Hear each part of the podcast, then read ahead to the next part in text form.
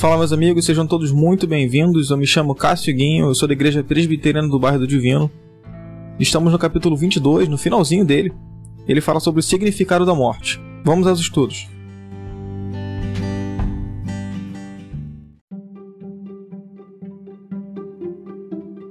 Mal transformado em bem. Ainda falta considerarmos uma questão importante. Se a morte é resultado do pecado e deve ser vista como punição, por que os cristãos ainda precisam morrer? A morte dos cristãos não deve ser considerada como punição, pelo motivo que não existe mais qualquer punição para o cristão.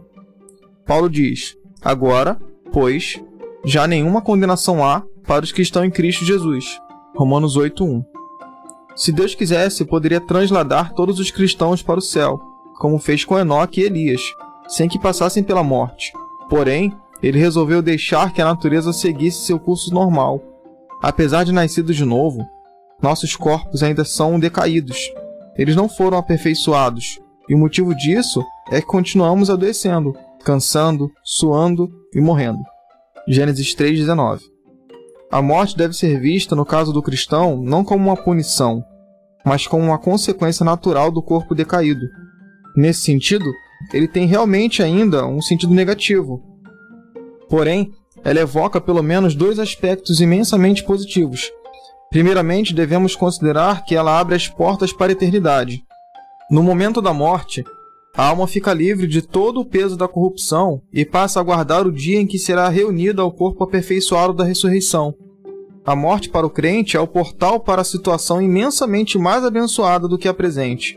Em segundo lugar, Embora a morte em si mesma continue sendo um verdadeiro mal natural para os filhos de Deus, na economia da graça se faz subserviente ao seu progresso espiritual e aos melhores interesses do reino de Deus. A expectativa da morte leva o crente a considerar seus dias e a manter a humildade. O salmista orou: Ensina-nos a contar os nossos dias, para que alcancemos o coração sábio. Salmo 90, 12. A consciência de nossa própria finitude ajuda a exercitar a sabedoria. Assim, a expectativa da morte é benéfica para o nosso progresso espiritual. Ela mostra que nossos dias aqui são limitados, como tudo mais nessa vida, e a experiência da morte de alguma forma nos será útil na, na eternidade. Jamais será caso de vergonha, antes de regozijo, pois nosso Senhor também a experimentou. Será um motivo de louvor ao Deus que transforma o mal em bem.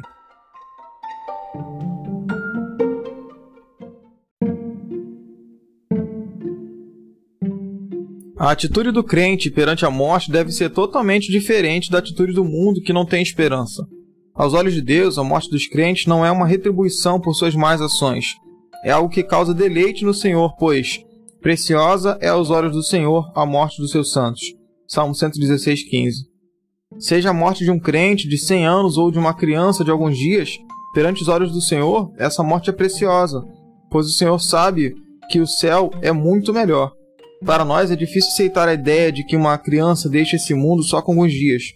Porém, devemos nos lembrar que a vida é como a erva e logo está, estará murcha de qualquer forma. Perante a eternidade e diante daquele para quem mil anos é como um dia, Salmo 94, talvez faça pouca diferença viver 100 anos ou alguns minutos.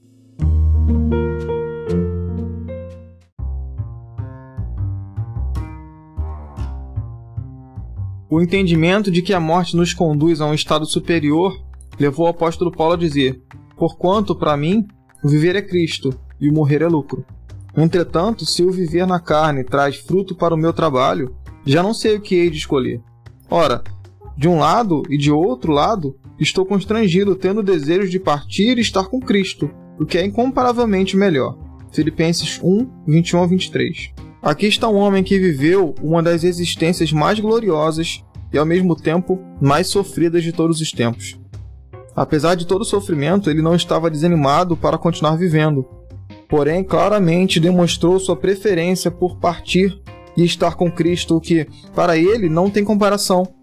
Ele desejava en entrar naquele estado de bem-aventurança que João descreveu no Apocalipse. Então uma, ouviu uma voz do céu dizendo: Escreve, Bem-aventurados os mortos que desde agora morrem no Senhor. Assim diz o Espírito, para que descansem das suas fadigas, pois as suas obras os acompanham. Apocalipse 14, 13.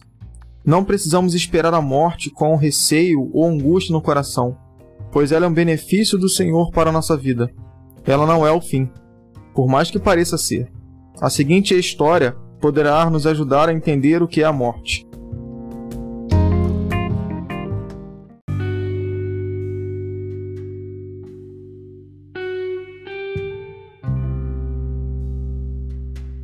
Eis-me numa praia.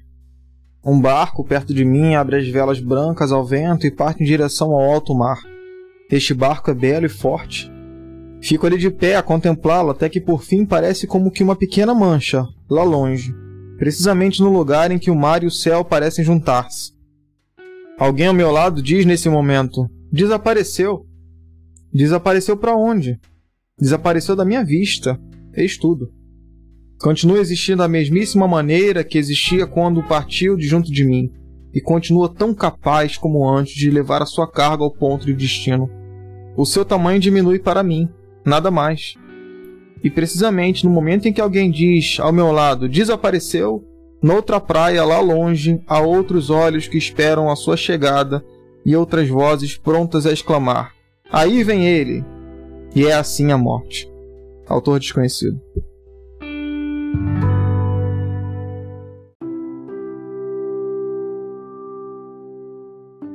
As pessoas queridas que desapareceram dos nossos olhos e que morreram no Senhor desembarcaram nessa outra praia, onde todos nós, que esperamos em Cristo, um dia também desembarcaremos.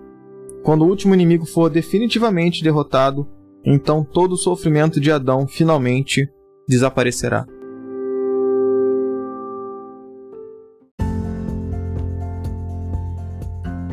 Pessoal, essa foi a nossa última aula do capítulo 22 Espero que tenha abençoado a vida de vocês. Revisem os outros capítulos também, revisem as outras aulas e espero que o dia de vocês seja abençoado em nome de Jesus. Fiquem com Deus e até a próxima aula.